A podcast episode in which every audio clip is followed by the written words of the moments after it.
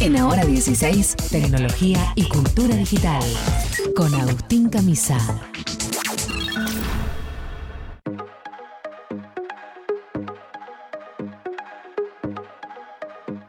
Muy bien, recibimos con nosotros a Agustín Camisa para empezar a hablar de algunos temas que tienen que ver con el mundo de la tecnología. Hola Camisa, ¿cómo va eso? ¿Qué tal? Muy buenas tardes. Eh, escuchaba un poco cómo hablaban de tema generacional y si hay algo que une a las generaciones es el miedo al fin del mundo. Sí. Es verdad. Todas las generaciones tienen ahí algún fantasma con el fin del mundo, algunas construyen refugios de más lujo, de menos lujo, sótanos, acopian mercadería, como hace Ibabenco los domingos. Domingos a la noche, sí. Sí, algunos por invasiones nucleares, otros por eh, eh, corridas bancarias, Por- otros por problemas No, Sí, yo, tenía que ir, igual- yo tenía que ir igual, pero me quedé pensando en esto que decís del miedo al, al- al fin del mundo, que no sé si es un fenómeno, por ahí es un fenómeno del último siglo, digamos. No sé si hace 100 años los pibes que Sí, sí, porque usted decían el fin del mundo. y ¿Por qué razón? Por cualquier meteorito, fenómeno meteorológico. eh, por ejemplo, en 1816 Sí. fue el año sin invierno.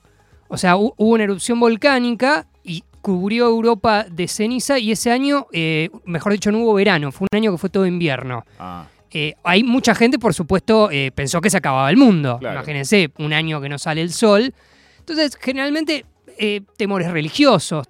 todas el las grandes- apocalipsis. Claro, todas las grandes religiones tienen alguna versión del apocalipsis y la- las religiones politeístas también, no sé, el Ragnarok de los, de los eh, nórdicos. El, tema del fin del mundo está siempre vigente. Está ahí. Está ahí. Y Sobre todo para la frase, ¿no? Eh, tengamos sexo que se acaba el mundo. también, Yo creo que todos, todos dijeron, esto hay que inventarlo. Claro, está Sí, bien. sí, sí. Porque bueno, justifica un montón de cosas. Pero como hay gente que teme, hay gente que se prepara. Y ahí hay de diversas eh, respuestas. Yo traje una de una de ellas muy curiosa, por, por lo menos que se llama la bóveda mundial de la música o Global Music Vault, que es una iniciativa que están generando eh, con una ONG encargada de eh, este- est- esta idea de conservar la música del mundo. Porque dicen, bueno, ¿y qué guardamos en el fin del mundo? Bueno, y guardemos la música, ¿por qué no? Como un acervo cultural. Sí. Y ahí le fueron a pedir ayuda a Microsoft, que estaba trabajando con una tecnología que era, tiene, si vos tenés que guardar algo cientos, potencialmente miles de años, tiene que ser algo que aguante, que sea duradero. Ninguna de las tecnologías de soporte físico de la música, ni hablar de cómo la consumimos ahora, en nubes, eh, depende de internet, de la electricidad, cumplía eso. Un cassette se degrada, un disco se degrada, un CD se degrada. Entonces estaban, estaban trabajando ya desde 2016 en una tecnología basada en, eh, como decirte, un grano de un poquito más grande, ¿no? Porque tiene 7,5 por 7,5. Pero imagínate un grano largo de arroz de cuarzo, Sí. eh, Ujú. de 2 centímetros de grosor, 7 por 5 por 7 por 5, y hay como un cuadradito de cuarzo más que un grano de arroz, porque es cuadrado. sí. Ahí graban 7,6 gigas de datos, que son más o menos 25.800 canciones de 3 minutos. Entonces, cada uno de esos cuadraditos, guardarlos en una gran bóveda en Qué Noruega. quilombo si se te pierde. ¿Dónde está el de Soda Stereo? no? Oh. ¿Dónde está el de Soda Stereo? Bueno, Madre. Como el Voyager, ¿no? Esa nave que lanzaron al espacio con música y cosas, ¿te acordás? exactamente. eh, qué bueno que lo mencionás. La- eh, no es la primera vez que la, que la humanidad trata de hacer un arca de Noé o un... un- o- Bueno, eh, no, en realidad acá Dani me pregunta qué haces con ese cuadrado, cómo, Sí. cómo lo- dónde, en qué lo reproducís. Bueno, eso eh, para leer los datos se utiliza una luz polarizada a través de cristal. Porque ¿qué pasa? Es una tecnología que no está pensada para lo pongo todos los días a escuchar el de Soda Stereo. Tenía que ser algo que, bueno, el día que lo vayas a recuperar es un trabajo igualmente de difícil que lo que fue grabarlo, porque eso vos pensás que lo tienen que grabar con un láser a nano escala, o sea, es un quilombo, pero está pensado para durar, o sea, no está Saltará pensado... como los CDs, como el disco rayado. O, como los VHS que quedaban así, saltando, exactamente. Bueno, ¿y qué guardan acá? Este proyecto dicen que van a empezar a partir del año que viene a construir esta bóveda en una isla en Noruega, en un archipiélago de Svalbard, donde ya hay otra bóveda del fin del mundo, que ahora les cuento que esa guarda semillas. Que, pero es un lugar muy particular porque es como una zona está muy está cerca del Polo Norte, entra como en esas cosas medio científicas que eh, no puede ser de proliferación militar por muchos países.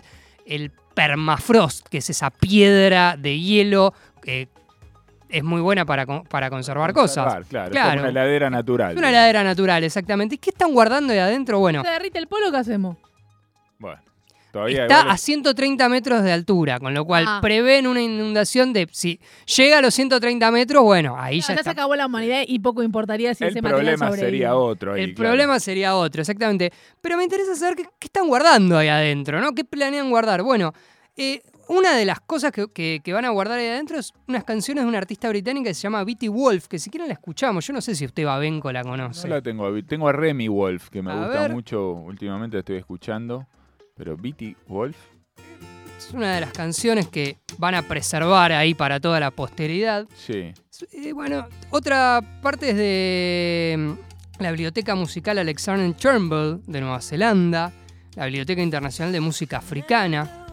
Es como un pop así, suave. Sí. Es un artista bastante, eh, si quiere, tiene mucha eh, conexión con la tecnología, ha hecho transmisiones eh, con realidad virtual, probablemente está ahí metida en el cotarro de Microsoft y bueno, ahí está, sálvenla. Eh, ¿Qué guardamos nosotros? De, porque esto lo van a empezar a cargar a partir del año que viene. Sí. Si nosotros tuviésemos que guardar para la posteridad, ¿qué guardamos de música?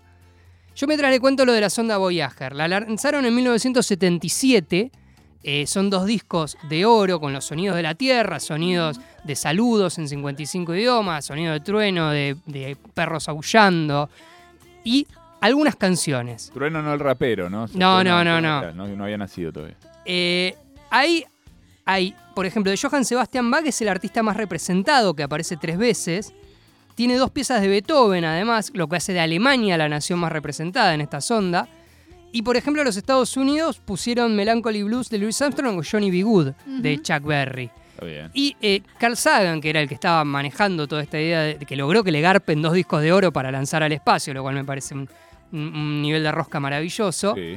eh, pidió que eh, incorporen Here Comes the Sun de los Beatles. Lo Sí. cual está perfecto. Los Beatles quisieron, la discográfica EMI no quiso y así los extraterrestres se perderán de conocer a los Beatles si en algún momento enganchan esa botella eh, en el mar que flota en el espacio. Sortiva los de Emi, ¿eh? La verdad que sí, era una gran eh, publicidad aparte, que vinieran los extraterrestres a querer conocer a los Sí, Beatles. sí, y una oportunidad de negocios en otros planetas. En otros no planetas. ¿no? imagínate. Pero bueno, para cerrar el cuento, eh, la bóveda del fin del mundo, la que sí existe, esta la van a construir a partir del año que viene con música. Vamos a ver eh, este gran conglomerado, esta ONG, cómo va contactando a distintos países para que eh, eh, música como esta y otra de- del resto del mundo se preserve. Si van a guardar por ahí esto, puede esperar, ¿no? Debe haber otras cosas, me imagino. Que yo no digo que sea feo nada, pero. No sé, piense que lo único que, que han hecho a- al mismo nivel es una gran bóveda que guarda millones de semillas. 1.145.693 semillas, para ser más exacto. Muy bien. Ahí también guardadas en Noruega, con...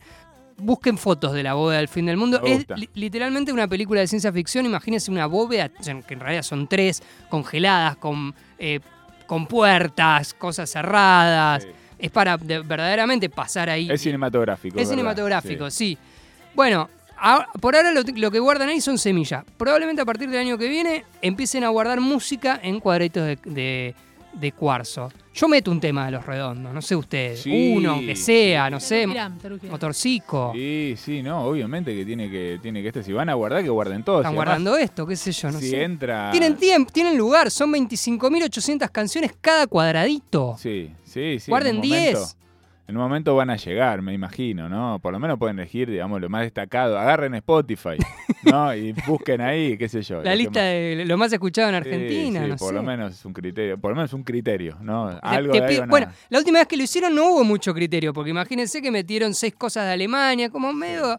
Estas, estos esfuerzos globales por, por preservar algún tipo de cultura tienen esto, que al final es un poco también una representación de la humanidad que es muy ecléctico, muy difícil eh, Sí, establecer un criterio. Intentes, como yo no sé si en este caso la idea es preservarlo todo, lo cual ya me parece como de- desquiciado también, porque tampoco tiene sentido preservarlo todo. Todas las canciones. Entonces, ¿qué deberían hacer? ¿Elegir por países, las 100, me- las 10.000 mejores canciones por país? ¿Qué sé yo? No sé cómo... Sí, al menos dejar un registro de lo que esto, esto se pone, bueno, mira, la Tierra eh, a nivel artístico musical tiene toda esta variedad y que esté la variedad de todo el planeta, ¿no? Sí.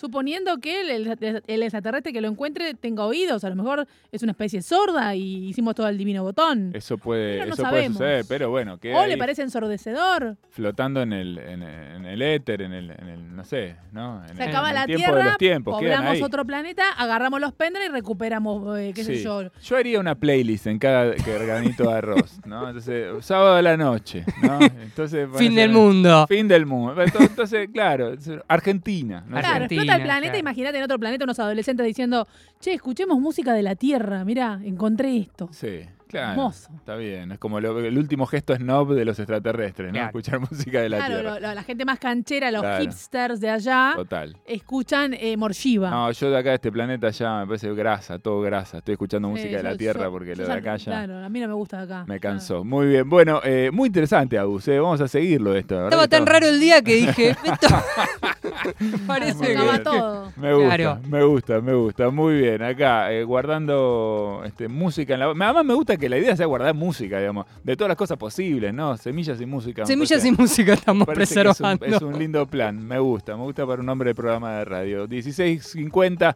seguimos en Hora 16 en Nacional Rock.